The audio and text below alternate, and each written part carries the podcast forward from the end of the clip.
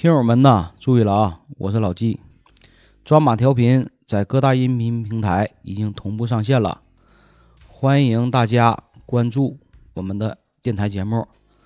同时呢，我们的听友群也已经建立起来了，感兴趣的朋友可以加我微信“抓马 FM”，抓马的全拼 FM，加我微信拉您进群。我是老纪，等你啊！大家好，欢迎来到抓马调频，我是老纪。阿笑，哎，曾先生，哎，本期节目由我们三人录制啊。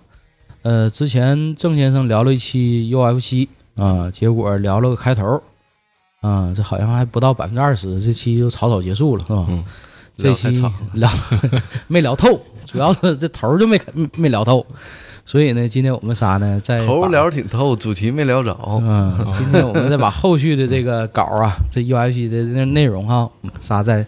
聊的一期，对，给大家带来一场宿命大战啊！之前聊的太太乱套了，结果这战还没开始呢，那一期节目我们的大战，聊成世仇了是吧？嗯，聊伪几场恶仗。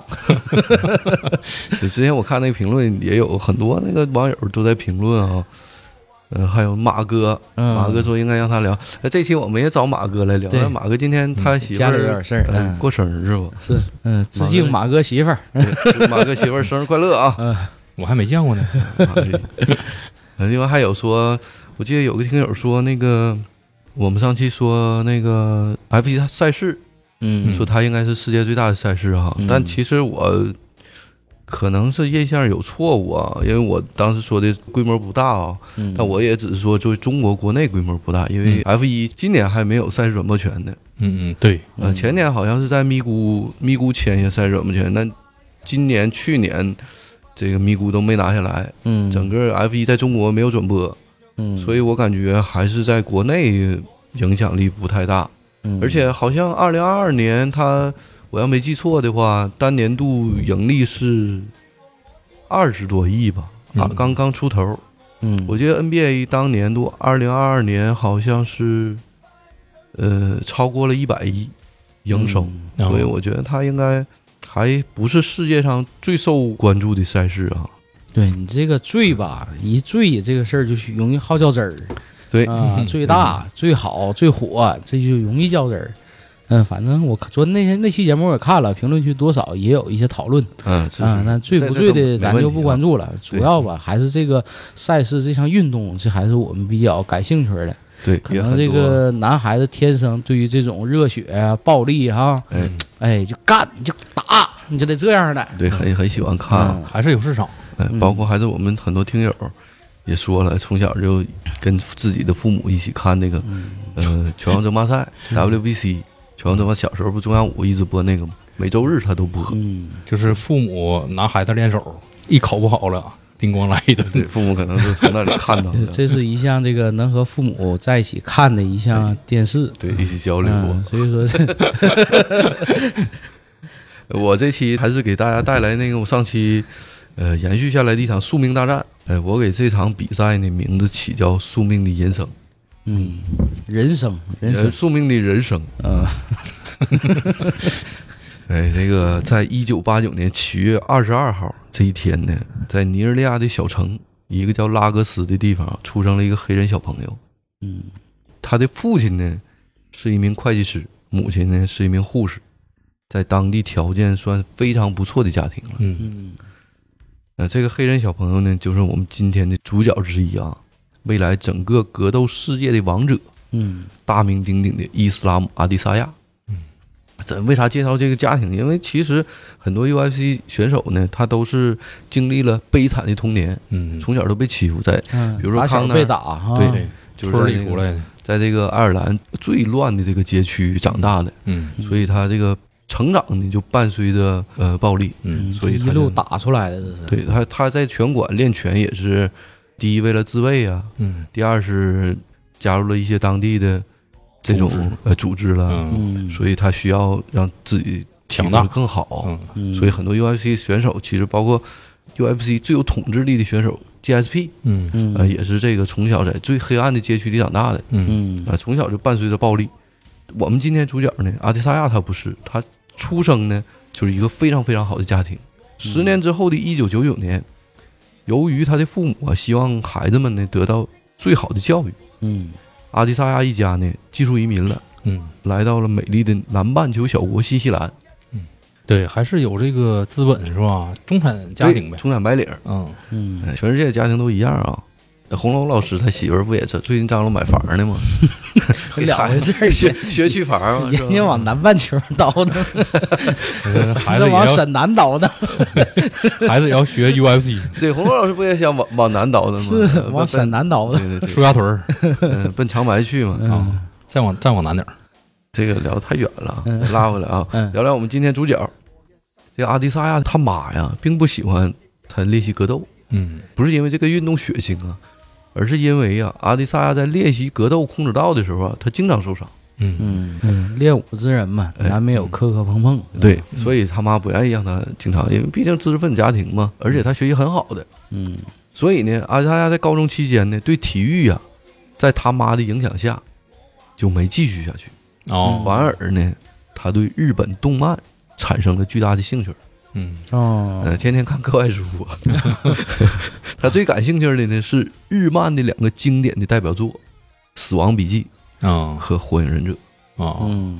UFC 呢官方宣传视频里经常会出现一个啊又高又瘦的年轻选手啊，嗯。在刚刚走出休息大厅的时候，他和他的团队会做出一个经典的 pose 动作，啊《火影忍者》里的绝对两位主角之一，宇智波所著的经典大招“忍术好火球之术”。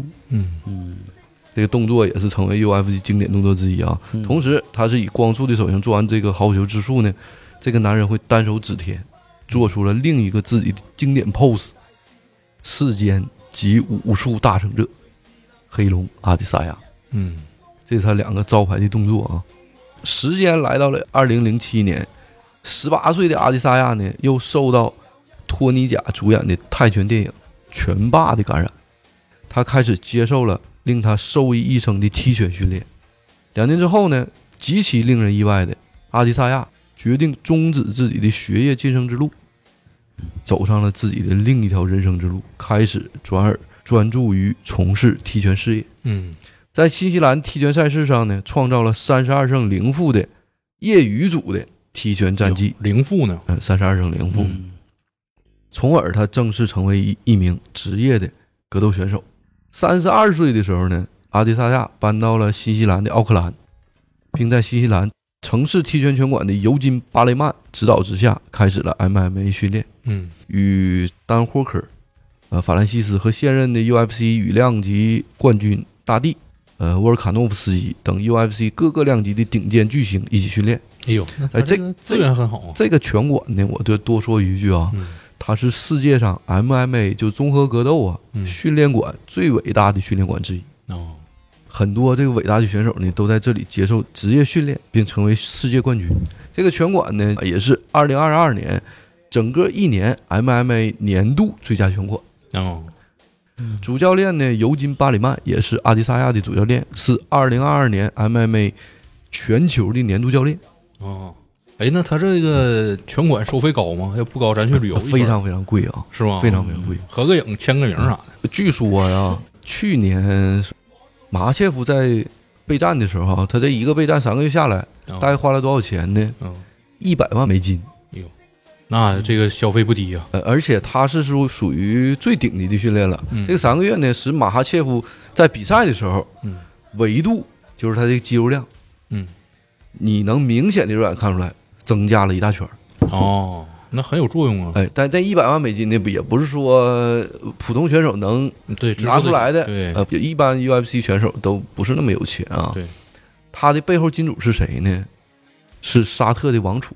哦沙特王储很喜欢他打拳，哦，所以 UFC 备战，它顶级的拳馆还是非常贵的啊。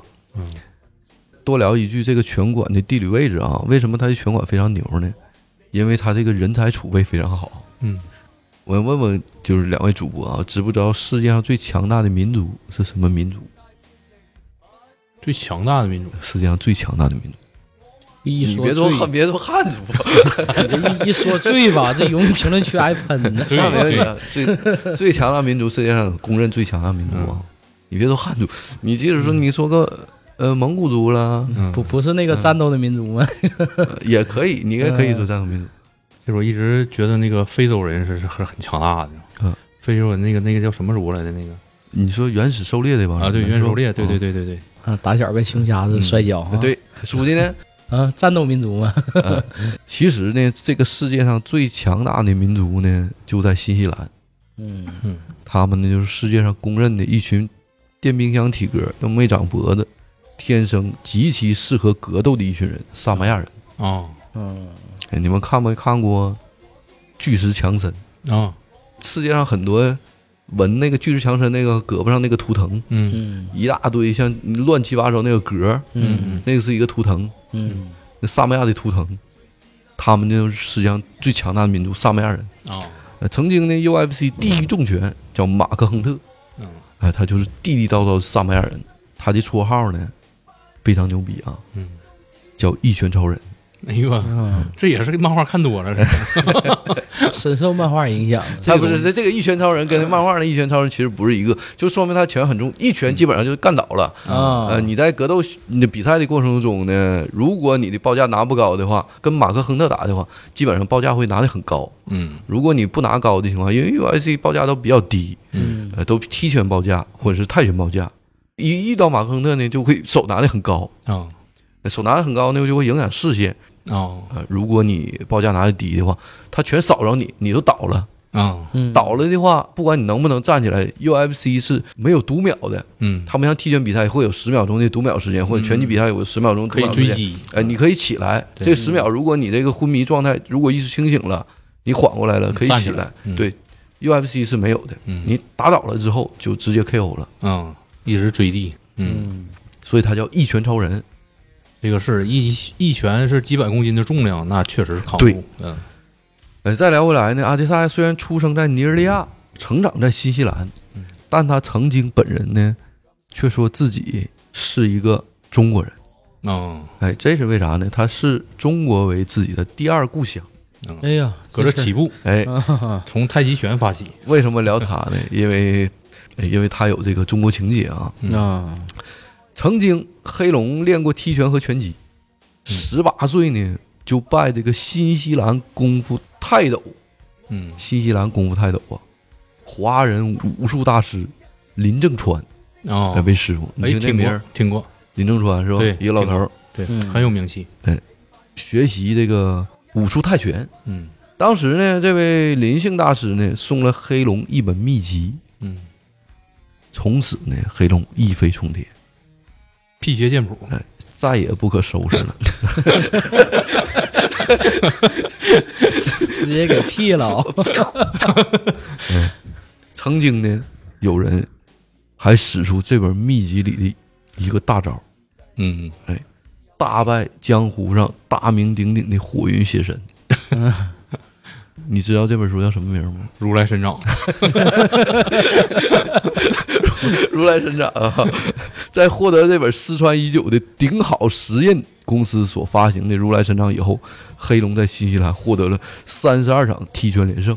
哎呀，在那个南半球啊，已经没有对手的黑龙，在林正川师傅的建议下，将自己的格斗天赋带到了伟大的武术发祥之地嗯嗯——中国。嗯二零一二年呢，他来到中国参加踢拳和 MMA 综合性的比赛啊，曾经征战过武林风、昆仑决、嗯勇士的荣耀等等诸多中国赛事，嗯，战绩呢也是非常好啊。哎，他跟一龙对过吗？哎，他一嗯，我这个还真不知道，这个真不知道，少林正宗，哎，这个确实不知道啊。嗯，你这个问问住我了啊，这个很多那个听友啊，特别牛的，我们听友都特别牛，可以把、嗯。可以这个在这个留言里，如果看过他和一龙老师打的话，评论一下，告诉一下。可以给告知我给我们普及一下啊。啊，他的绰号啊，当时中国的推广人给他起的，嗯。叫黑龙。嗯。黑龙也在自己的后背上纹了一条龙，哦，啊，所以他唯一的纹身是一条黑龙，嗯，龙的传人。哎，在他后背上啊。那你给人家国籍都改了，是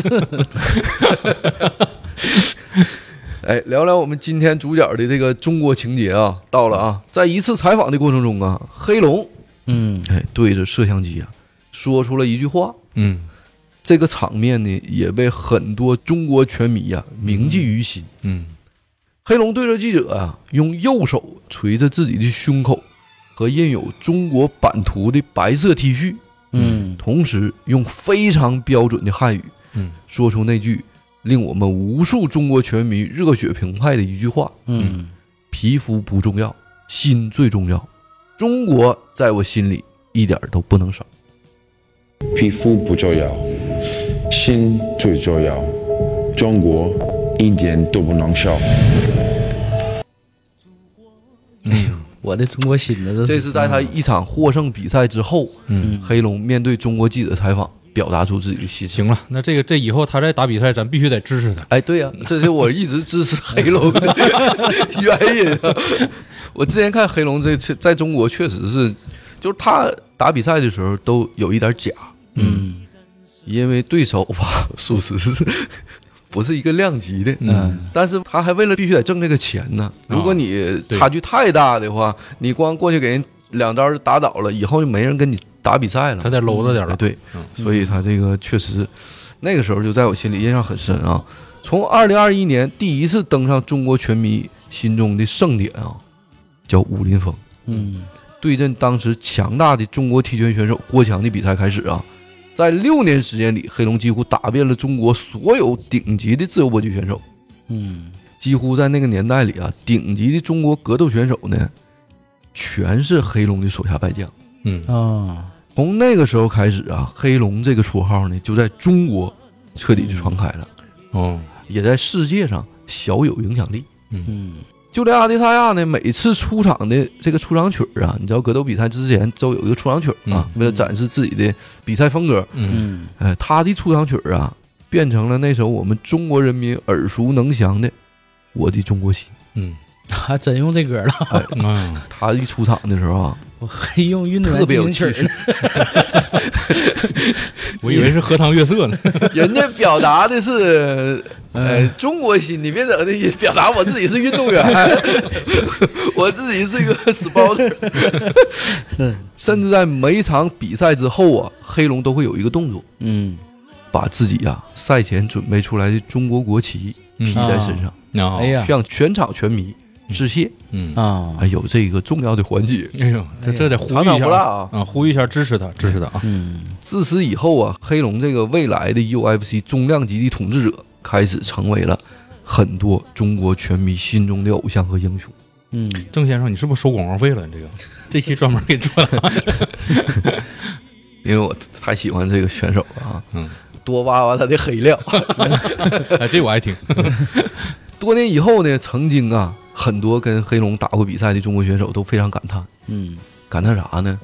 说和现在呀，黑龙动辄呀一场比赛几百万的出场费相比呢，那个时候他和黑龙打一场比赛呢，俩人能拿到多少钱呢？嗯一万块钱，一人五千啊，那不高，人民币，嗯，很低了。嗯哎，出场费。嗯，国内的格斗市场还是不是特别呃火爆啊。嗯，其实运动员能拿的这个出场费也不高，包括 UFC 普通的运动员，如果你没进排名的话，拿的出场费也不高。咱们我以前在咱们学校的时候嗯练散打嘛，然后咱那教练不花盆儿吗？嗯那个我那个学哥呀，嗯他那个鞭腿啊，确实挺厉害。因为那个咱不有那个沙袋儿吗？小沙袋儿，嗯他一鞭腿就能给抽裂，哎呦我呵，就非常狠。就咱们学校那个，那他练过跆拳道啊？他不是就练散打吗？嗯然后后来参加比赛，他就那个量级啊，就是就是他那他，因为我用胳膊试过，然后也看过他亲眼，确实一一边腿就抽裂。那比赛胳膊不干折了吗？没有，他轻轻的，啊轻了，我胳膊就轻了。他在那个咱们的这个那个叫青年比赛呗，就是不是嗯没有奖金的那种比赛啊，就是那个区里边比赛，那还进不了前五呢。哎，啊，他跟我说的，就是啊，咱们那时候练散打，我我练时间不长，练一年多，然后确实他是非常猛的，就那么一个人儿，咱那一共是十六个人儿，就他一个是这能拿拿出手的。啊，那区里还排不上前五。那还排不上前五呢。所以说，其实中国我觉得这个市场很大啊，就像郑先生说的，这个没有嗯没有做起来，像 NBA 呀、CBA 呀，是吧？嗯，远远不及这个市场。校园新势力，练练，其实练散打的人是很多的，练武术的人也很多。嗯对毕竟是武术的国度嘛。对，再聊回来啊，人生的境遇呢，真是大不相同。同时，黑龙在采访的过程中呢，也谈到了他之前的这帮黄种人的兄弟。嗯嗯哎，他说呀，非常感谢自己呢，在那段时间的经历，嗯，能够啊一个月和中国选手啊打四场比赛，嗯这种频率什么概念？UFC 签约选手平均每年会打两到三场的比赛。嗯，像牛仔唐纳德·塞罗尼那种说从来不挑对手的劳模选手，可能一年呢每年也只会接三到四场的比赛。哦，身体受不了。嗯，而且这种选手呢非常非常少，大部分选手一一般一年打两场就不错了。而且这种比赛如果有一点点小伤呢，UFC 马上会建议你或者强制你休息几个月时间。对，比如说你眼睛眼眶有一点出血，他会建议你休好几个月时间，为了保护选手嘛。嗯，而且他签约选手太多了，所以他的比赛排不过来。对，轮不上。黑龙也说呢，那段时间积累了大量的比赛经验啊，对他的格斗生涯的提升起到了巨大的作用。嗯，大家同样好信儿，你可以去查查网上这个黑龙的比赛视频啊，嗯包括黑龙的视频，你一点开就有很多。也就是这么一位把中国呀当做第二故乡的，有这么传奇武林风的经历的，最后成长为世界冠军的选手。嗯，甚至在世界级的 UFC 比赛中呢，从无敌手，从没有输过任何一个人的黑龙，就是他在 UFC 呀、也没有败场的战绩，那是传奇人物了，还传奇人物啊。。这个人呢，却在中国的另一个综合格斗赛事上遇到了他一生中的敌人嗯——巴西人实权亚历克斯·佩雷拉。嗯嗯我们再聊聊今天绝代双骄的第二位主角啊，实权佩雷拉，一九八七年七月七号出生在巴西圣保罗。嗯，他的身上呢流淌着最纯正的亚马逊原始部落的血液。哦，他出生的这个部落呢叫帕克修，嗯、现在依然过着极其原始的部落生活。嗯，二零二三年了，他们还在亚马逊深处过着这个叫什么银毛如雪。呃银毛如雪的这个生活呢啊。嗯，巴西最古老的原住民啊，嗯也就是说佩雷拉这个人呢，从小他就在热带雨林里长大的。嗯同时呢，他对自己的原住民族的身份呢，有着极强的认同和热爱。嗯，从他这个绰号啊叫石泉，石泉怎么来的呢？就是他们的母语嗯突皮语哦 poatan，就是实权的意思，啊就相当于石拳呗。呃不是，就是拳头是像石头一样硬，啊，嗯石头的拳，石头那个拳，哦。嗯，我会打石拳石拳呢，石泉就倒呗。这是叶问呢，这还得计数呢，这还得分法的瞬间打出十拳，天马流星拳，啊，这可以，这也是动漫看多了。瞬间十拳那个十拳，这是什么星矢对这个鸣人是不是？行行驶对佐助。啊，星矢对佐助的。一会儿他的比赛还有另一个称号啊，大家可以往后听啊。而且他的出场动作呢和阿迪萨亚呢有异曲同工之妙。他的经典动作是什么呢？射箭。嗯出出场曲儿中呢，也是带着极其原住民元素的这个出场曲儿，嗯，就土著的出场曲儿啊。他在加入 UFC 之前呢，是同为世界大赛 Glory 的荣耀格斗，哎，中量级和轻量级的双冠王。哦，去年十二月呢，就是我们之前提到的那个备赛啊，嗯一百万那个美金那个齐马耶夫，他的外号叫狼王。嗯。就是狼王是谁呢？齐马耶夫就是小英的师弟，加内特，狼王加内特，这人穿穿台了。小英是谁呢？就是 UFC 历史上推广第一人，叫嘴炮。哦，嗯，嗯。康纳麦克格雷格，呃，嘴炮一生唯一一个怎么都干不过的敌人，就是小英。嗯。嘴炮对他呢就是零胜，嗯呃，他一生的这个夙愿就是战胜一把小鹰，也没干过啊。嗯鹰王真是历史上的传奇啊，可能是 UFC 有史以来摔跤第一人啊。呃，也是现在次重量级的冠军啊。就聊回来啊，齐马耶夫在中国有着非常高的人气。他曾经呢向佩雷拉发出过挑战，嗯说呀、让我去干一把佩雷拉。我可能一局啊就结束战斗了。啊，呃，UFC 啊主赛一般都是五场五局嘛，对。他说一局我就给就 KO 了，就结束了。啊就起不来了。哎，然而呢，大拿就白大拿 UFC 推广总裁啊，给齐马耶夫打电话，当天晚上就给齐马耶夫打电话说大，拿，来赶紧的吧，就整起来吧。嗯。齐马耶夫接到电话之后呢，立即告知大拿，嗯。拒绝了这场比赛。啊，因为大脚没去。哎，谢大脚没去。大拿大脚，因为就是齐马耶夫啊，他为了宣传自己，其实如果真正 UFC 给他安排这场比赛的话，他也不敢打。啊，你齐马耶夫去，其实他当时是次重量级的冠军了，嗯嗯但他跟跟实权打的话，他很巨实权的。我感觉 UFC 如果站立的话啊，所有的选手都是巨实权的，包括黑龙，他也非常巨实权啊。所以当今呢，综合格斗界公认的最强站立选手，就是我们今天的这另一位主角，石泉佩雷拉。嗯，哎，两个选手大致介绍完之后呢，哎，就开始进入我们今天的主题了啊，聊聊两个人的恩怨。嗯，世仇。哎，黑龙这个人呢，踢拳赛事啊，一共打了八十场，嗯战绩呢是七十五胜五负，一共呢就输了五场，嗯包括职业赛啊。进入 MMA 以后呢，一共打了二十四场，二十三胜一负，嗯，也就是他一辈子打了大量的比赛，得过无数的冠军，但他至今呢格斗生涯就输过六场比赛，啊其中三场呢很快完成了复仇。嗯。就我今天输完了，下一场呢可能隔一个月嗯我就安排下一场比赛，嗯。呃，二番战或者三分战，我马上就给他干倒了。嗯。然后之后也没输过啊。但另外三场呢，这个输的都是同一个人，哦。这个人呢就是伟大的踢拳王，嗯叫石泉佩雷拉。嗯二零一六年呢四月份，在中国举办的勇士的荣耀，黑龙扛着五星红旗啊，嗯和石泉第一次交手。这黑龙当时是扛着五星红旗出场的啊，嗯两个人呢打的非常非常接近。比赛呢我也看了啊，非常非常精彩。啊几乎那两个人呢，不像在 UFC 打的时候，不是作秀。呃，不像在 UFC 打的时候啊，双方就比较谨慎，嗯。上来就拼，啊。几乎呢拳拳到肉，最后两个人打满比赛啊。嗯，因为当年黑龙的名气呢还没什么名气，一六年的时候，所以当时赛事的主办方呢，把胜利判给了已经在踢拳界名气响当当的石泉佩雷拉。嗯，在比赛结束之后呢，黑龙也是非常不满，并且表达了想要再次挑战佩雷拉的意愿。没打够，哎。没过瘾。嗯。而且呢，他他他他不满意嘛，他认为是黑哨，啊。而且呢，这个判罚也在当时啊收获了不小的争议，整个中国拳坛几乎是迅速就炸锅了。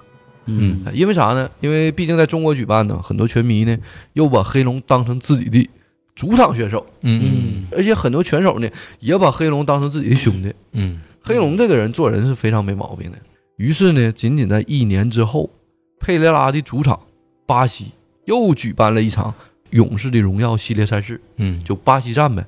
黑龙呢也是在赛前接受采访的时候说啊，说一定啊会在佩雷拉的主场 KO 十拳。嗯当时他是非常有自信的啊，嗯跟后几场被连续被十拳这个 KO 以后，嗯他的心态是不一样的。当时他他觉得自己还稳赢的也就是在比赛打不到判定的情况下，嗯嗯通过击倒的形式，裁判终止了比赛来决定胜负，嗯就 KO。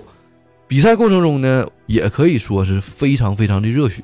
嗯黑龙呢也是有多次终结比赛机会，就很很多次啊给石泉给打晃了，嗯就石泉比较懵，差最后一哎拳。这种状态，就对，就差这最后一拳。嗯可就在一致认为呢，黑龙即将终结比赛的时候，嗯石泉呢一记前手摆拳，嗯呃也就是实权的招牌动作，应该呀，他这个拳手摆拳属于格斗界最重最重的前手摆拳了。嗯前手摆拳啥意思呢？手这么平着搂一下，啊手这么平着搂一下，从侧面向中间搂一下，嗯叫前手摆拳，嗯瞬间就爆冷 KO 了黑龙。黑龙也是在遭受重击以后瞬间休克，啊啊，他的大脑呢启动了这个保护机制啊嗯，直接就躺尸了。实际上那个前手摆拳呢，因为我练过散打，我知道一般最重的都是后手直拳对，啊，一般都是后手拳比较重，哎，后手拳特别重，前手摆拳呢，基本上就是打组合拳的时候会对，发前手摆它。是影响影响面儿比较大。哎，对，一般都是后手拳，包括你你说康那儿对，一就一拳能 KO，前手摆拳能 KO 的基本上很少啊，少。一个是这个下勾拳，一个是后手直拳，那是这个是重量最大。哎，对你确实是练过哈。实拳呢，在黑龙躺倒以后呢，休克以后，也是上前呢，对着黑龙的尸体呀，进行了一顿咆哮式的嘲讽。哦，对着他的尸体呢，这个不讲武德呀！这哎，我能看到，我能看到这个赛事的这个给他五连鞭，对着尸体大吼，这个可能说起来呀起来呀对 你过来呀！你不牛逼，你不牛逼吗？你今天怎么不不牛逼了？感觉像打懵了，被抡上一拳给抡躺下了。对，基本上就瞬间休克。这瞬间休克就什什么意思呢？就是你你头脑嗯在受到一定的冲击之后，嗯呃，脑袋里就启动了保护措施，对就是让你瞬间进入梦乡，就是断电了。对断电了。哎嗯也就是说呢，后期在踢拳赛场和 UFC 中量级混得风生水起的黑龙，嗯唯独在和一个人对阵的时候呢，就是他的人生至暗时刻。嗯，嗯，这个人呢，就是石泉佩雷达。这一下就会怀疑自己了，黑龙啊。哎，打那么好，前期被人就哐嚓一下子。对，嗯嗯在二零一七年三月四号的第二次勇士的荣耀啊，被实权 KO 的不省人事之后呢，黑龙啊，被逼无奈嗯远走 UFC。啊，好听点说呢，换个赛道；就是逃避了。哎，不好听点说呢，就是跑了。嗯，打不过你我就跑了。对，时间呢，再次来到二零一七年十二月，黑龙阿迪萨亚宣布与 UFC 白大拿签订了一份综合格斗的合同。嗯在短短两个月之后的二零一八年二月十一号的 UFC 二二幺对阵五星罗伯特惠特克的时候，首次亮相。嗯他在第二回合呀，通过技术 KO 的形式，直接赢得了比赛。嗯五星是我非常喜欢的一个拳手啊。嗯，五星他有个动作哈，每场比赛之前呢，在身上纹了五个星。啊，也是个中国选手啊。也也也有这个情节吗？你不光中国籍的有 有星儿，人家五星是澳大利亚人啊，澳大利亚籍选手，嗯人澳大利亚国旗上也有星儿。啊，那我不管，我就知道咱国家有星儿。呃，五星人家是澳大利亚这个这个星阵的，这个五星啊，他每场比赛，他为啥他的绰号叫五星？他很有意思啊，他每场比赛会用自己的右手啊捶这个五星，啊，啊，把自己五星捶的通红通红的，这肿了一样啊。还是一颗中国心呢，心中有动力，这样。对，在介绍选手的时候啊，他会利用这个摄摄像机对着你的时候，嗯。把自己的五星捶的通红，嗯嗯 所以他的外号叫五星，啊红五星 非常全面的、非常全面的一个选手啊。部队出来的是吧？哎，同时呢，这场比赛也为黑龙呢赢得了当晚的最佳比赛。嗯，当然你，你跟五星人打呢，一定五星人基本上是他是非常放得开的一种打法。像很多 UFC 选手为了保护自己的职业生涯啊，嗯他会打的比较猥琐，嗯嗯，呃对，通过一击致命给你干倒。五星人那就不像，五星和黑龙的比赛基本上都大开大合的打，哦，所以非常精彩啊。他也带走了五万块钱的花红奖金，哦，从此呢，从人生低谷嗯又走向了自己另一个的人生巅峰。嗯哎，在被石泉看的出走 UFC 以后啊，嗯，在 UFC 找到了新的赛道啊。实际上，像亚马逊他们，像这个实权呢，你可以理解啊，为什么这么强？亚马逊它是一个生存技能，对，对，它不是职业。嗯你像可能有一些东西，有一些人呢，就是属于热爱，然后再一个就是这个职，这是一份职业，对我能能能能用它去换取这个自己的生存和金钱这些东西。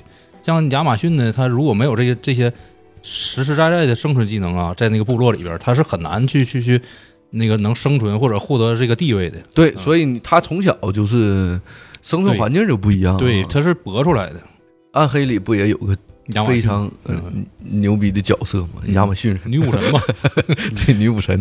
呃，在二零一九年二月十号呢，在 UFC 二三四主赛中啊，这个可以提一下，阿迪萨亚对阵前 UFC 中量级冠军，也是 UFC 公认的有史以来最伟大的拳手蜘蛛安德森席尔瓦。嗯他也是呢一致判定赢得比赛，并且这场黑龙打的非常的保守啊，嗯就是你明显感觉老了以后的蜘蛛跟黑龙不是一个等级的。哦但是黑龙这个人呢，非常有武德啊，为了尊重对手啊，嗯也没死偷袭六十九岁老同志，对 对。也被放开了轮啊。嗯。哎，这场比赛过后呢，也有民间的说法，就是 UFC 历史啊，在于这一刻得到了新的传承，嗯，翻过了新的篇章。嗯，在仅仅一年之后，伟大的蜘蛛啊，嗯，就彻底宣布在 UFC 退役了。哦，随后，阿迪萨亚呀，在二零一九年十月六号的冠军争夺战中，再次对阵五星罗伯特惠特克，嗯。在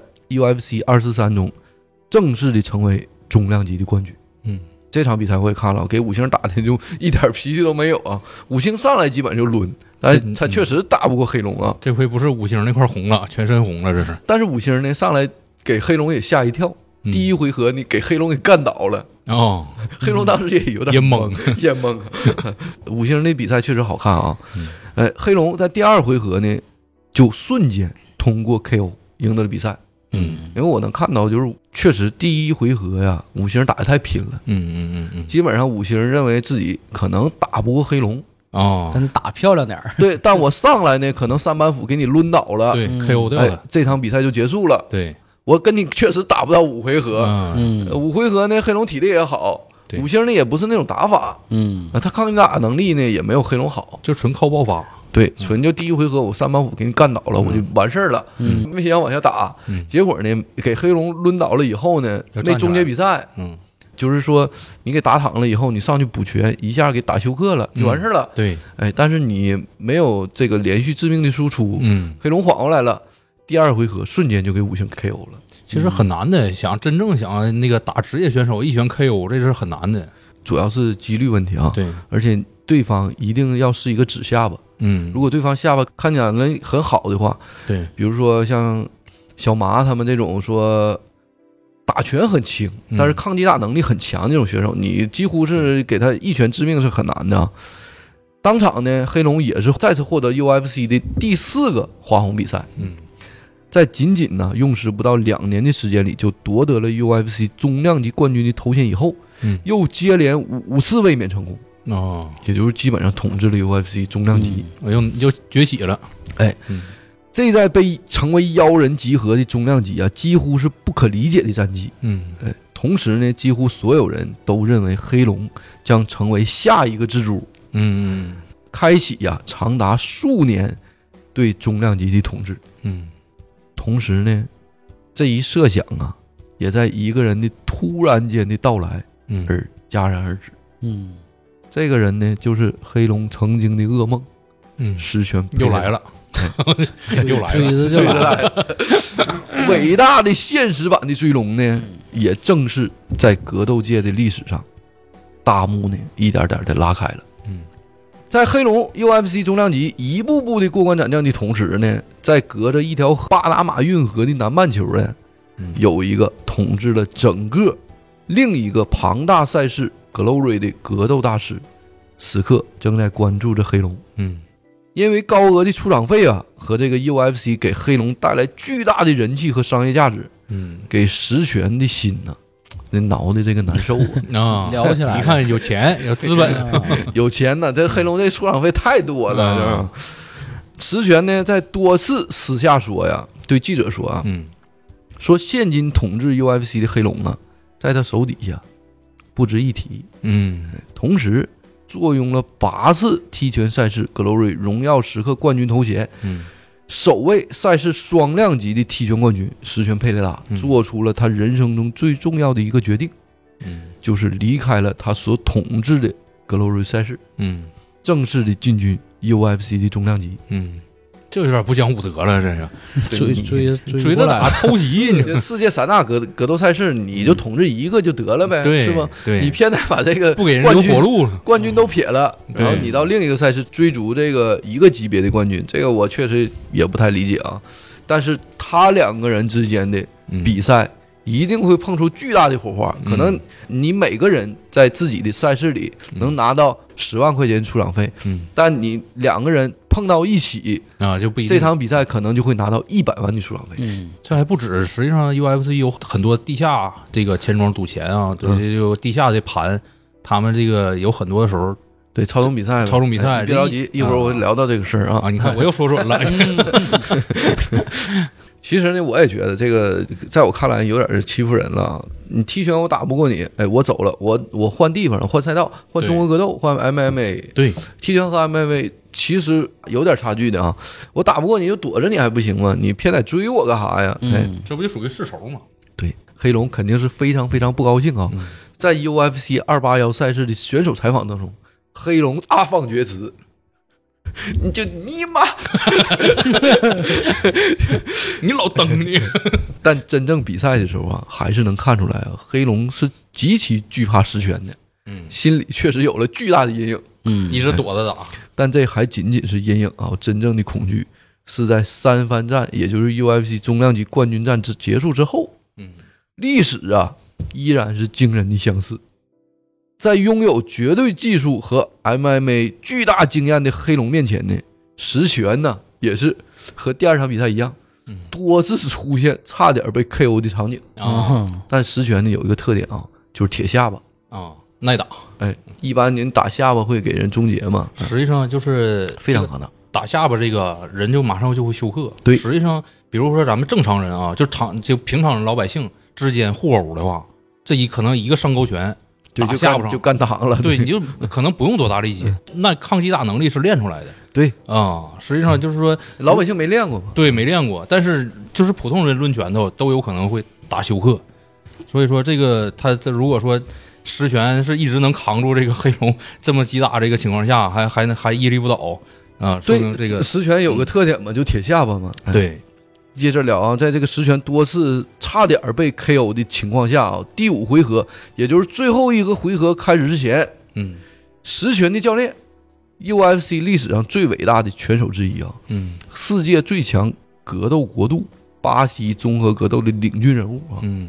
前 UFC 轻重量级冠军格罗夫特谢拉，中国拳迷喜非常喜欢的一个选手，嗯。管他叫老谢。啊他当时呢也是和牛头人，呃，巴西历史上最牛逼的格斗选手、嗯。牛头人啊，他和牛头人一起呢参加那个巴西奥运会嘛。嗯嗯他作为牛头人的小弟，给巴西干啥呢？嗯就奥运会的时候，不有四个人扛那个奥林匹克的大旗吗啊？对 其中就有他俩，嗯嗯，那奥林匹克四个人大旗，所以他们当时就已经成为就巴西整个国度的英雄了。嗯，巴西格斗很有名，哎，对，嗯在前四局结束以后，整个比赛黑龙就围着十拳打。嗯在这个比赛基本确定情况下，局间休息一分钟的时候啊，这个老谢呢在佩拉耳边说呀：“说这个小石啊，你这拳怎么打的？你干啥呢？你这叫人打这逼样儿，跟鸭子打，你他妈在这做梦呢？”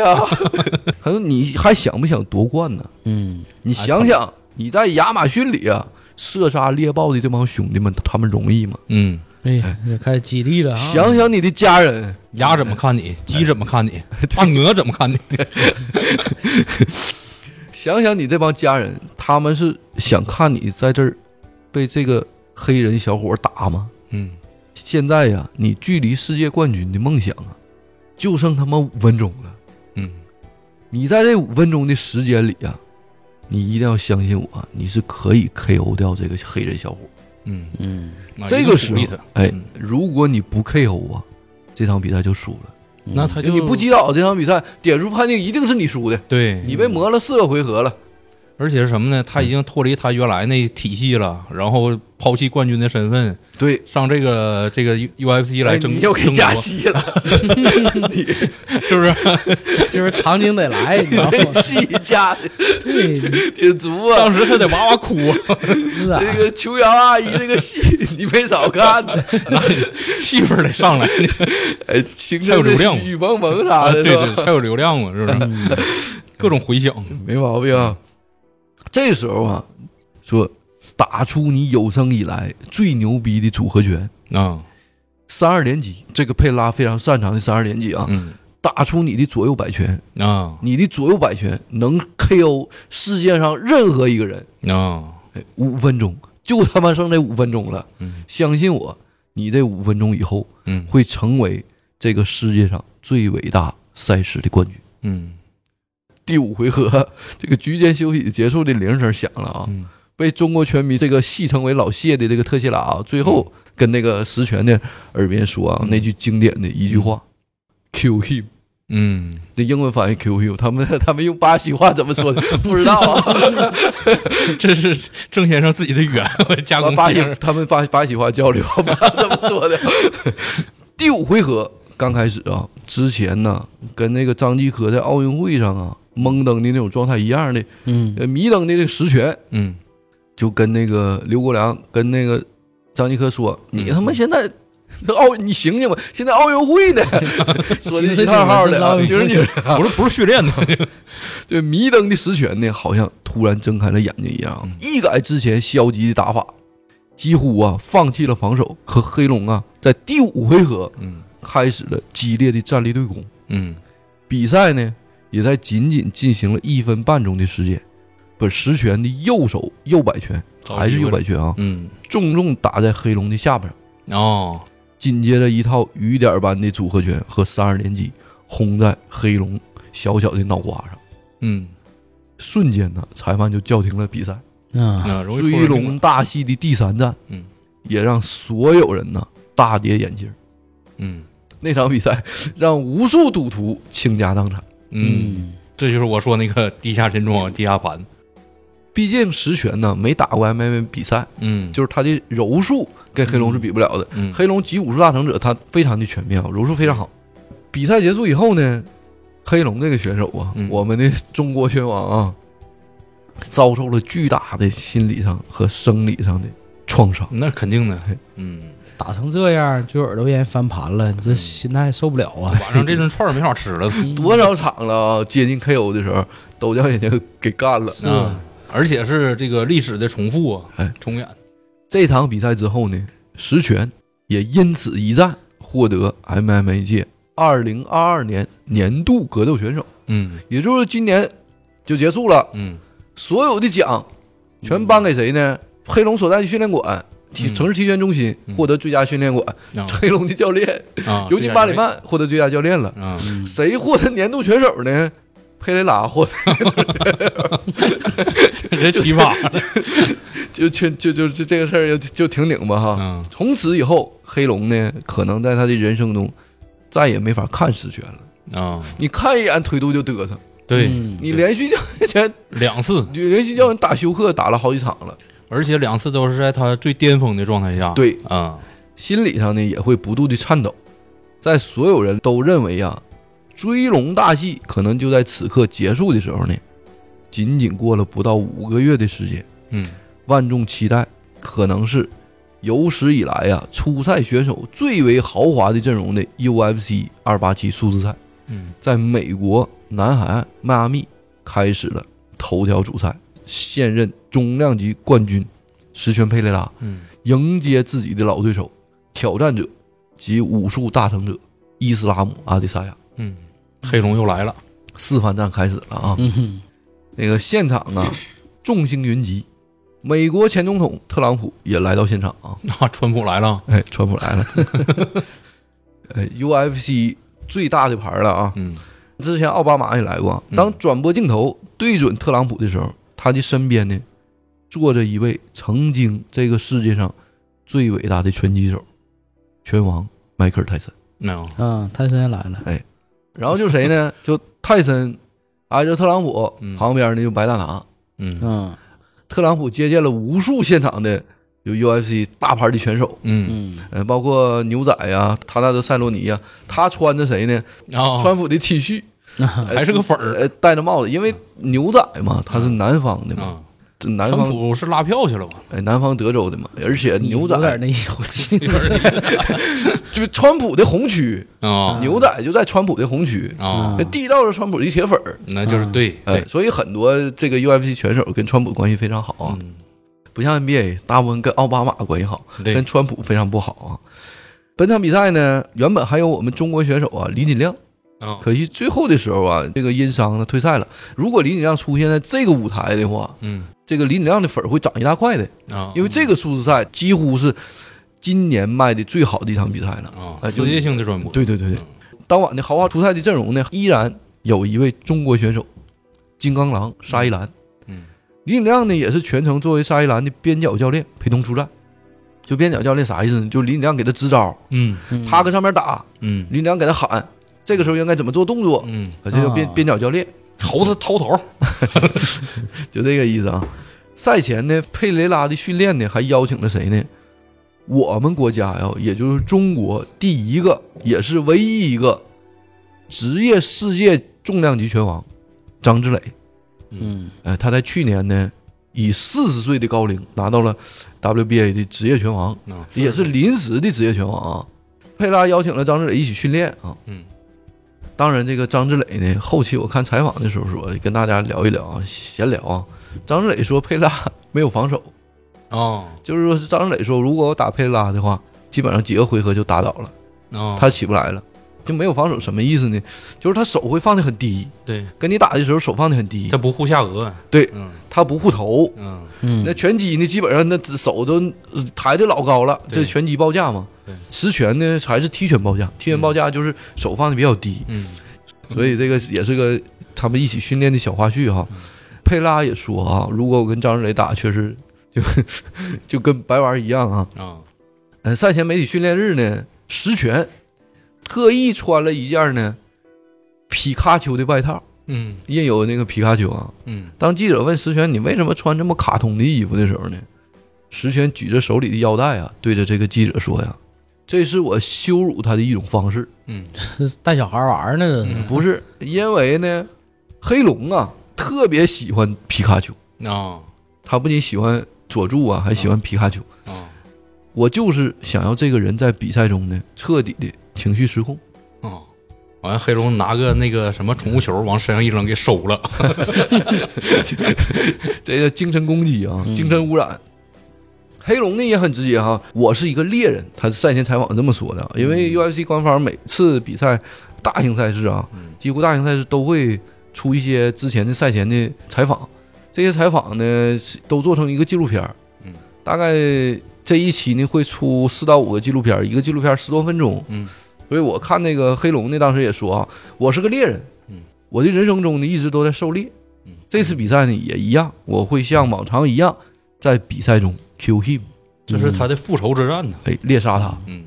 同时呢，他说呀，我和他的比赛可能是 MMA 历史上最棒的故事线。嗯。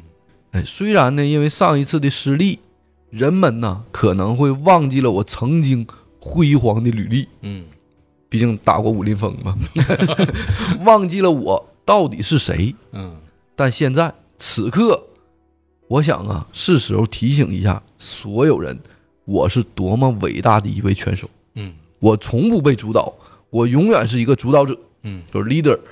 能笑到最后的人才是胜利者。嗯，这是赛前的采访啊。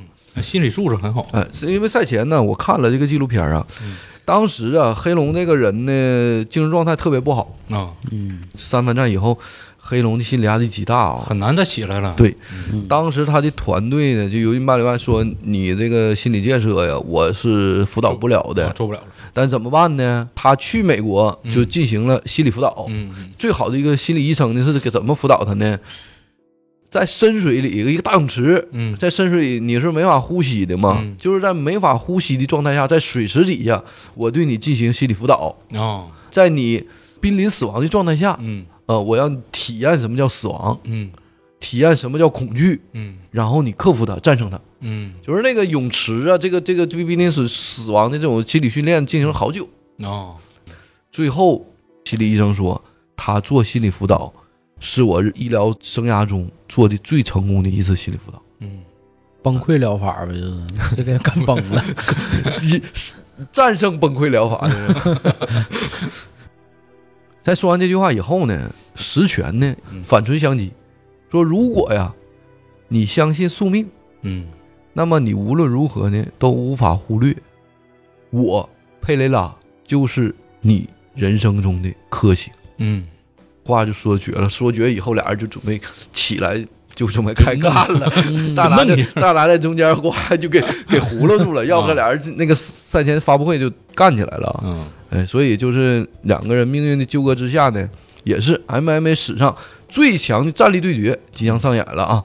北京时间二零二三年四月九号，今年嗯万众期待啊，全球瞩目的数字赛 UFC 二八七，在美国迈阿密嗯正式开始了。嗯这一期呢，超多明星的选手出场啊。嗯这场数字赛也是在 PPTV 上啊卖的非常非常好啊。嗯最受关注的头条主赛呢，去年被命中克星佩雷拉一路追杀丢掉腰带的黑龙阿迪萨亚，则正在呀用一场堪称伟大的复仇表演，展现了 MMA 运动最纯粹、最迷人的终极魅力。嗯开始了啊！开场以后呢，双方选手入场仪式呢充满了惊喜。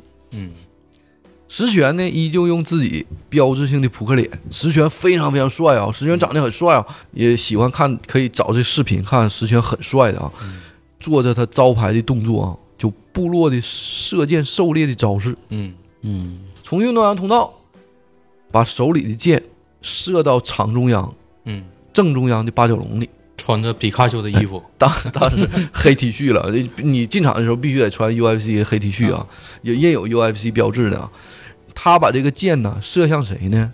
射向了龙中心，当时已经进去的阿迪萨亚。啊嗯挑战者是先进去的，哦先出场的哦，冠军是后出场的嘛。啊当时现场看的时候呢，配上这个射箭的姿势，张弓搭箭这个姿势，因为石那石泉又高又壮啊，嗯，很帅啊，啊，非常帅，一身的肌肉啊，嗯。非常非常的精壮啊。嗯。他这个射箭的姿势向场中央射箭啊，当时配上石泉巨帅的脸，真帅呆了啊！射大雕，王弓射大雕，对，没毛病。这这是这是射大龙，嗯。黑龙呢，他并没有做出传统的忍者的手势啊，好武求之术啊，而是他脖子上戴着一只特别制作的狗项圈。嗯嗯那啥意思呢？黑龙呢是致敬李连杰的《狼犬丹尼》。啊，嗯黑龙最喜欢的一部电影《狼犬丹尼》，《狼犬丹尼》这部电影啊，说个题就是这个题外话啊，《狼犬丹尼》当时出了以后，其实我看这个电影，我看我但没有没有带有什么任何的这个呃某一个国家的这个这个情感的色彩，就是单说电影来讲，你也想戴个小圈儿？我觉得是不错的啊。那不行，我脖子太粗了，戴不了。就是这这部电影，我觉得很精彩，但是不知道为什么，就是被这个很多国人呢去嗯批判，说这个啊，中国人怎么能演一部嗯这种这个当狗的呀，是吧？或者这种这种就下三滥的这么一个电影，这可能是文化差异吧，对这个呃狗类是可能不太传统印象不太好啊。是嗯，你这个确实戴不了，脖子太粗，脑袋太大，脑子大脖子粗嘛，套进去啊，还行。我那个老你容易被忽，你容易被忽悠，你俩。我跟老纪还是有一比的，是吧？他这个是致敬李连杰的《狼犬丹尼》啊，嗯因为他最喜欢的一部电影，他也是并没有做太多动作啊，大步流星的走向复仇的场地。嗯到这个体检的时候，把这项圈摘下去，这项圈太帅了。嗯当时我上然后你想买查了一副，确实这是你想的。淘宝上好像做这个造人那个就差多了。呃，这场比赛呢，也是有这个中国拳迷呀、戏称为本场比赛为周星驰的铁粉大战李连杰的铁粉，嗯 因为和黑龙最爱李连杰相比呢，嗯石泉最爱的中国电影明星是谁呢？嗯是星爷。嗯。石泉呢，也在自己的社交媒体呀、多次转发过星爷的电影，啊，他特别喜欢星爷的无厘头，哦，所以很多中国拳迷视成为本场比赛为周星驰粉丝大战李连杰粉丝。我发现就是什么呢？这两个人呢都是巅峰人物，另外一个呢，他们都是有这个爱中国的情节，是吧？对，嗯，因为毕竟期权赛事嘛，就离不开中国，说明咱们中国很有市场的。哎很有市场。另外一个说明咱们中国伟大呀，很有魅力呀，对是不是？比赛开始了啊，在 MMA 历史上出现过无数次的卧薪尝胆、酣畅淋漓的经典复仇，也上演过呀出人意料、震惊世界的绝地反杀。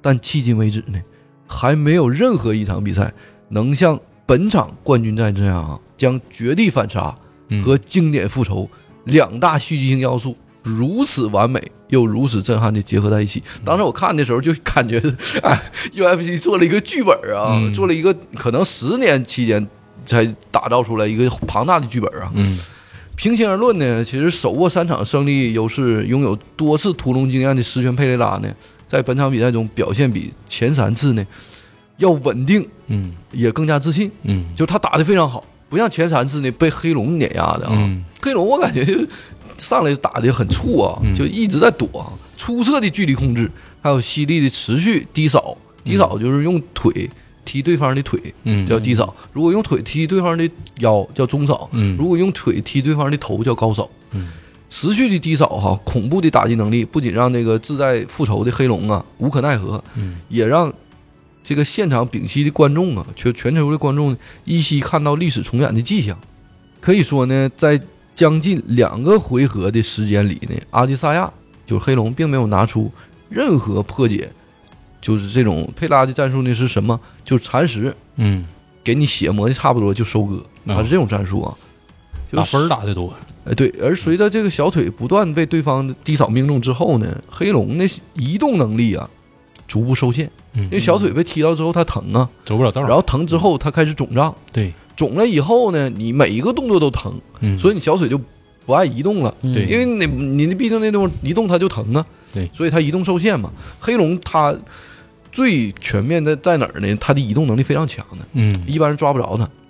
啊个儿大还灵活，对，所以呀、在很多这个官方看来，黑龙第四次的失败几乎已经近在眼前了。嗯可转折呢，就这么在第二回合呢，毫无征兆的突然出现了。嗯。在第二回合的末端，小腿呢连续遭受重击的黑龙已经是步履这个踉跄的这退到龙边了。啊，就快站不起来了已经，对，就他他没法动了。对，此前呢一直保持距离，耐心蚕食的实权呢，呃，我再多说一句啊，毕竟是实权是冠军啊，有个规定，就是如果局面比较接近嗯。或者比较均衡的情况下，往往 UFC 赛事会判给那个被挑战者，啊被挑战者对啊就判给冠军。嗯挑战者一定要打出比较大的优势或者 KO，啊，尤其是冠军赛。那也就是说，从心理压力上来讲，人家实权这没有啥压力。对，嗯嗯所以佩雷拉呢整场都在避免一种情况的出现，就是被 KO。嗯嗯，如果不 KO 打到判定的情况下，佩雷拉大概率会获胜的啊。嗯可就在黑龙出现被终结的机会的时候，佩雷拉终于啊果断近身，嗯开始收割比赛。UFC 历史上最精彩、最震撼的绝地反杀，在电光火石之间嗯开始上演了。黑龙在实权突进的瞬间呢，高举报价，嗯扛住了实权的组合拳以后啊，瞬间呢，这一个后手拳就命中了正在出拳的实权，有这一下全够了，直接 KO 了实权。嗯这个很难打中的呀。对呀、嗯因为实权这时候他已经舍弃了报价嘛，对他一直在进攻。对，呃，但我大意了，对嗯，就是有志在点必得了感觉是有点太过于自信了啊。嗯那我在仔细看过这个录像之后呢，我感觉啊，四番战和三番战不太一样。三番战的时候，黑龙被实权的后手拳击打命中之后呢，黑龙就晕了。啊，晕了之后，黑龙这个人呢，可能你们没经常看比赛啊，就是如果你经常看黑龙比赛的时候，你会注意到啊黑龙在被打晕之后，他有下意识的动作，啊，就是孤颈。啊，孤颈啥意思？俩手抱着你后脖根儿，嗯。然后脑袋贴着你脑袋，嗯，距离很近的情况下，对方是没有办法出拳的，，就就是呃没有空间出拳的，对，即使有空间的话，他这个出拳这个也不重。重，哎，就不重，对。对，就跟挠痒没有力量，没有力量。嗯。所以黑龙会有下意识的一个保护动作啊，这可能是尤金巴里曼在对黑龙进行训练的时候嗯特意嘱咐他的一个防守策略啊，就是如果遭到重击以后，在你眩晕的过程中，你要孤静就抱住对方啊。就是在我看 UFC 那个，经常有这种拳手打一打打不动了，然后就是对，刚拳击也一样，哎，对方一打拳，马上就抱住人家，对，拳击也一样。啊，连续五六回，然后等他缓过来了，哎，再找机会就反击。对，这就是孤静嘛。头挨着头，不会遭到对方更多的拳啊，嗯以逃开这最危险的几秒嗯可能被 KO 的机会。可在示范战的时候呢，黑龙被实拳低扫重击后撤以后呢，腿确实受伤了，你能感觉到他腿移动很费劲的，嗯而且也稍微有一点肿啊。但黑人他不像白人呢，肿的时候特别明显，但你仔细放大视频，他这腿是是有发肿的状况啊，嗯而且他不怎么换架，换架就什么意思呢？他左腿在前，换架以后就右腿在前了，他不怎么换架。像那个阿里就是蝴蝶步嘛，对他经常换架，而是他那个并没有下意识固定啊，腿受伤了，在遭到重击以后，他没有下意识固定，而是后退到龙边进行抱架防守。也就是说，这个时候黑龙是没有晕的，嗯，就是靠的这个铁笼子对站着呢，也就是说，这时候他没有受到很重的伤。嗯我觉得呢，也很有可能黑龙是做了一个迷惑对方的经典战术，对，他假让你以为他打不了了，对，然后你进行收割，其实他在寻找比赛中的间隙。嗯。嗯，然后出自己的后手拳。当然，赛后也有说，其实并没有什么刻意的战术设定啊，就是狭路相逢、生死时刻，这零点几秒之间的双方的换拳，嗯。黑龙更运气的或者更有效的打击命中了，嗯，导致石泉被干晕了，都有可能，哎，都有可能。嗯。而且也有人说呢，石泉在第二回合被 KO 的另一个重要的因素就是石泉呢，第一回合一拳没挨。哦，那，确实，石泉这场比赛打的确实太稳了哈。啊就是他在攻击的过程中呢，始终保持距离感。这下巴上呢，这头上呢，基本上一拳也没挨打。哦，反倒不适应这种突然的冲冲击。哎，，对。嗯，他这个下巴呀，完全处于冷却状态，嗯。没有被激活，导致第二回合呢，一个后手拳重击，直接就给干停尸了。哦，他的脑子啊、身体机能已经启动了脑子里的身体保护机制。嗯。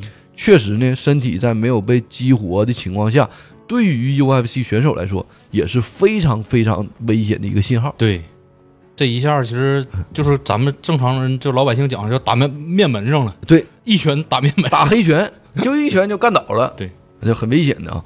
但无论怎么解读吧，最重要的还是黑龙把握住对方前摆以后的空档，嗯打出了自己的后手反击，嗯非常非常漂亮，非常非常经典啊！之前选手宣传片里啊也多次提到，黑龙这次的备赛主要就是两项，第一个就是最好的心理医生的心理建设，嗯第二就是实拳在前手摆拳之后空档留下的反击的空间。对啊，这空间他能把握住，这是很难得的。对，嗯。这个就是顶级选手在瞬间做出的对，比赛进行的预判。对，后重击呢，直接打在太阳穴上了，嗯嗯实拳呢就跟一只大恐龙一样，嗯。轰然就倒了。在倒地的过程中，头还撞到黑龙左手接连命中的上勾之上，上勾拳。嗯，。一个组合拳上来了，嗯，对，你就右手一个后手拳，嗯，咣家命中以后，他左手跟着一个上勾，左手那手我估计啊，应该是下意识动作，对呀。绝对不是设计出来的，就是组合拳嘛。对，就是组合拳，对，嗯。直接就干到这个头上了，嗯。直接给石泉睡睡了个塌伤。嗯。在石泉倒地的瞬间呢，黑龙对着石泉的尸体呀、咆哮般的射了两箭，哦，吐口吐沫呢？没有，那怎那怎么那怎么？这啥玩意儿？我喝你这人家是世界顶级大赛，你老你老玩随地吐痰，老是啥村里村里霍霍那小流氓 霍霍那，不是你这对对射射两箭什么概念呢？我这这啥意思呢啊？两箭之仇嘛，最后呢，又做了一个极夸张的一个动作啊，拉弓满弦啊，嗯。做足架势。啊，空气射箭呗。哎，对，对着石拳，你还真说呀，我还合我还合计有啥？那就那就给他铐了，判他了，吐屎呢？呸呸！迈阿密迈阿密警察就出现了，police，没抱上去咬耳朵呢，然后这个做足了架势啊，嗯。对着石拳脑袋终结的射出了一箭，这啥意思呢？预示着这个黑龙啊报了三次输给对方的仇恨。嗯嗯嗯而且呢，与佩雷拉经典的出场动作呀猎杀首尾呼应。嗯嗯，因为佩雷拉他出场的时候不对着那个中心来一箭吗？射一箭吗。黑龙要好开玩笑的，翠拉一射箭，黑龙一一赌胸，输了，不打了。不打了。这个不是这个不是儿戏啊，这俩人那真无聊啊，这个这个叫啥呢？这不这个射箭不就是那个预示着黑龙他也是一个脱口秀学整的 callback 嘛。黑龙他还刻意做了一个啥呢？什么动作呢？咣，直挺挺的倒了，嗯摔地摔地上了。嗯嗯这啥意思呢？也算致敬啊。之前被石泉 KO 以后，石泉他儿子啊在擂台上嗯学黑龙，咣倒地下，啊做了一个挺直动作。啊，还有这么黑个梗，龙哎，有这么个嗯。黑龙射完三箭以后，轰然就利用他的大体格子，咣砸一下擂台，八角笼给嗯。八角笼砸一呼噜，啊，这就装是挺尸。啊，这就反噬着，说是这个石泉现在也是个尸，对。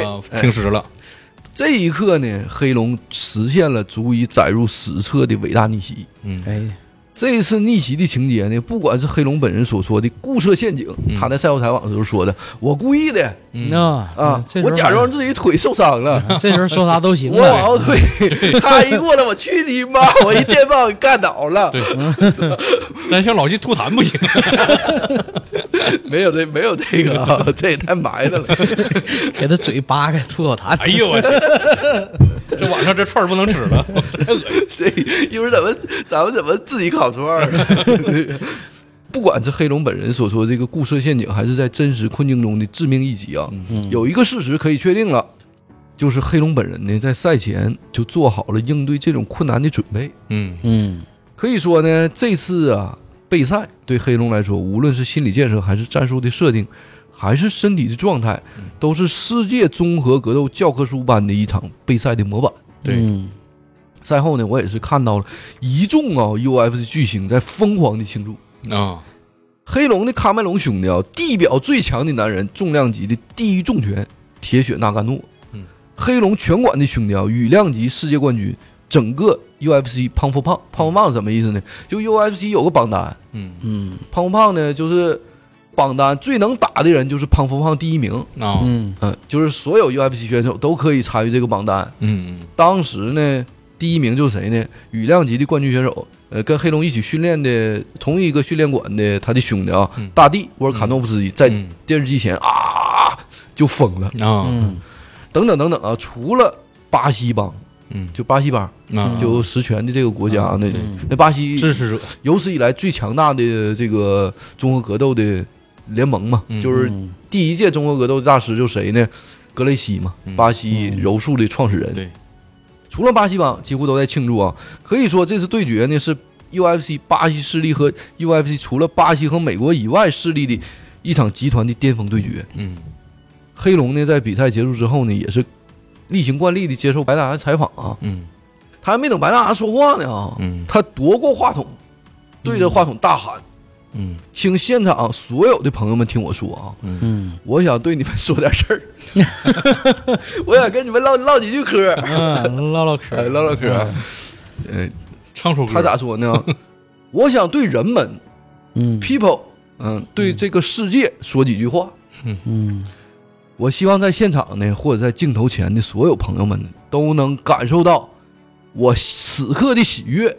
嗯。即使呢，你一生只有这一次，嗯也是好的。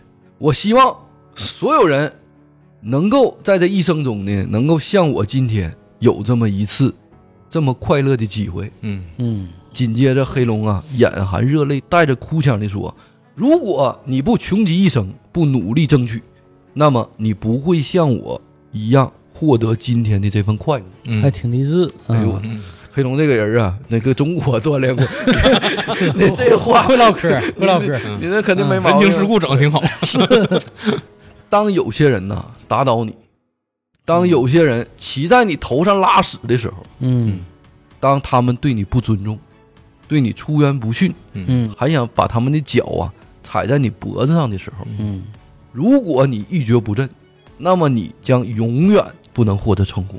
嗯拿出你百折不挠的意志，嗯。你就能够走出人生的低谷，嗯。并且在人生低谷时候享受这份喜悦。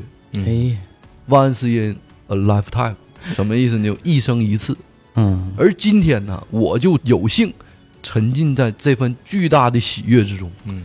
意气风发，其乐无穷。嗯，哎，最后嗯，哎。高兴了，是。整两磅啤酒，这在土耳大绝串儿，在绝望中寻找希望，嗯。人生终将辉煌，是吧？没毛病，没毛病。最后呢，他大喊了几个词：again。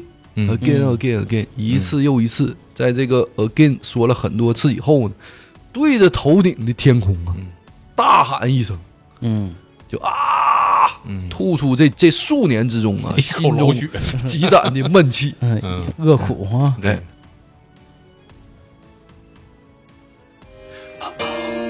Hey, shush, shush, listen up. I want to say something. People, Earth, I need to say something. Listen to me. I hope every one of you behind your screens or in this arena can feel this level of happiness just one time in your life. I hope all of you can feel how happy I am just one time in your life. But guess what? You never feel this level of happiness if you don't go for something in your own life. When they knock you down, when they try on you, when they talk about you, and they try and put their foot on your neck. If you stay down, you will never ever get that resolve. Fortify your mind and feel this level of happiness as you rise. One time in your life, but I'm blessed to be able to feel this again and again and again and again and again.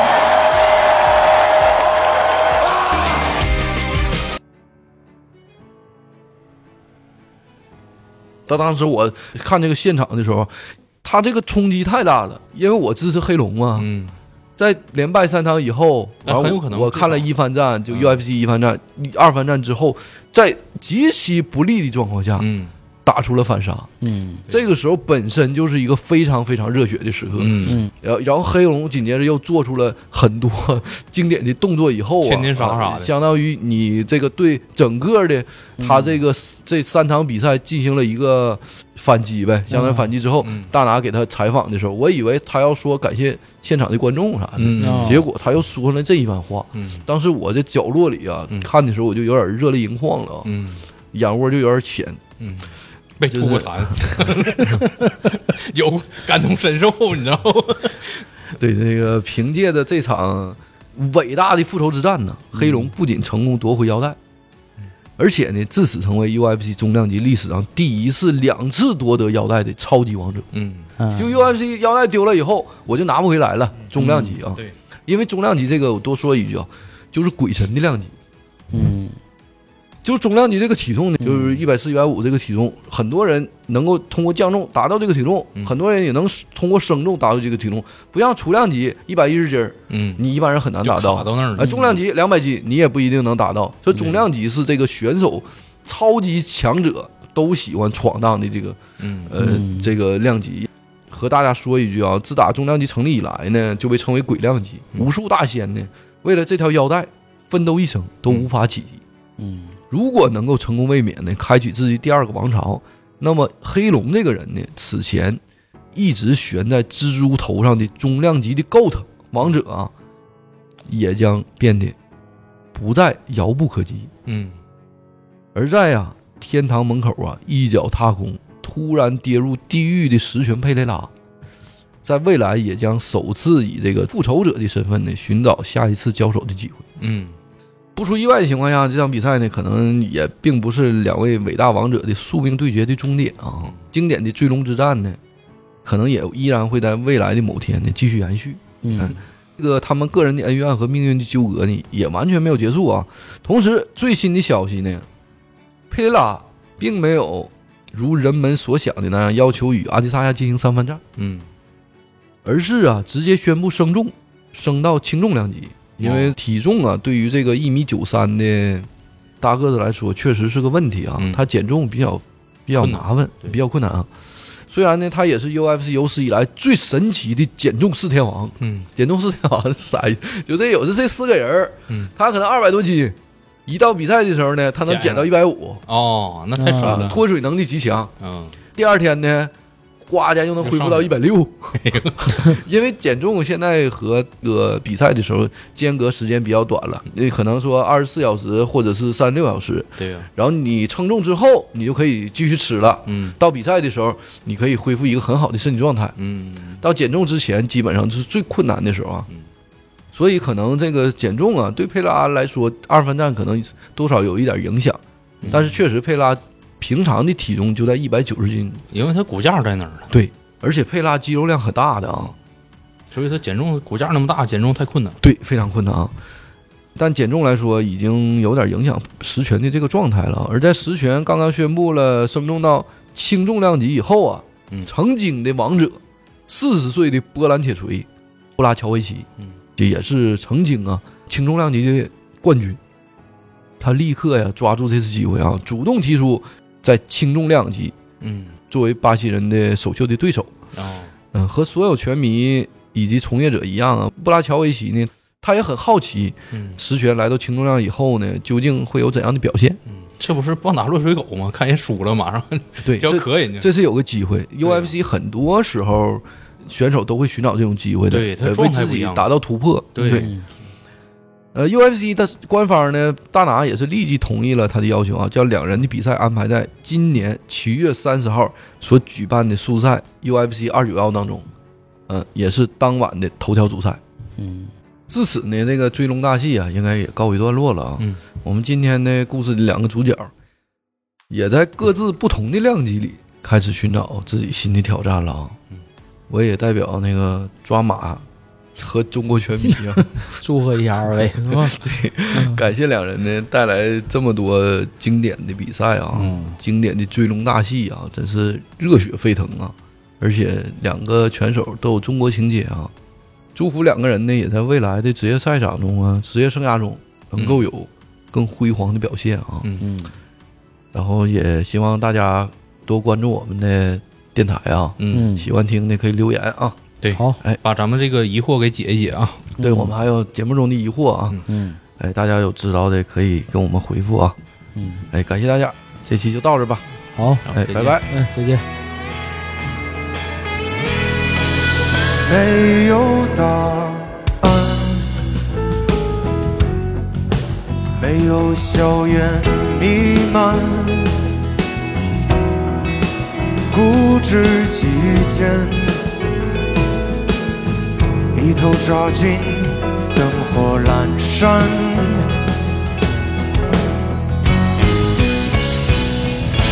过于紧张，举止奇怪，闭口不谈，左顾右盼，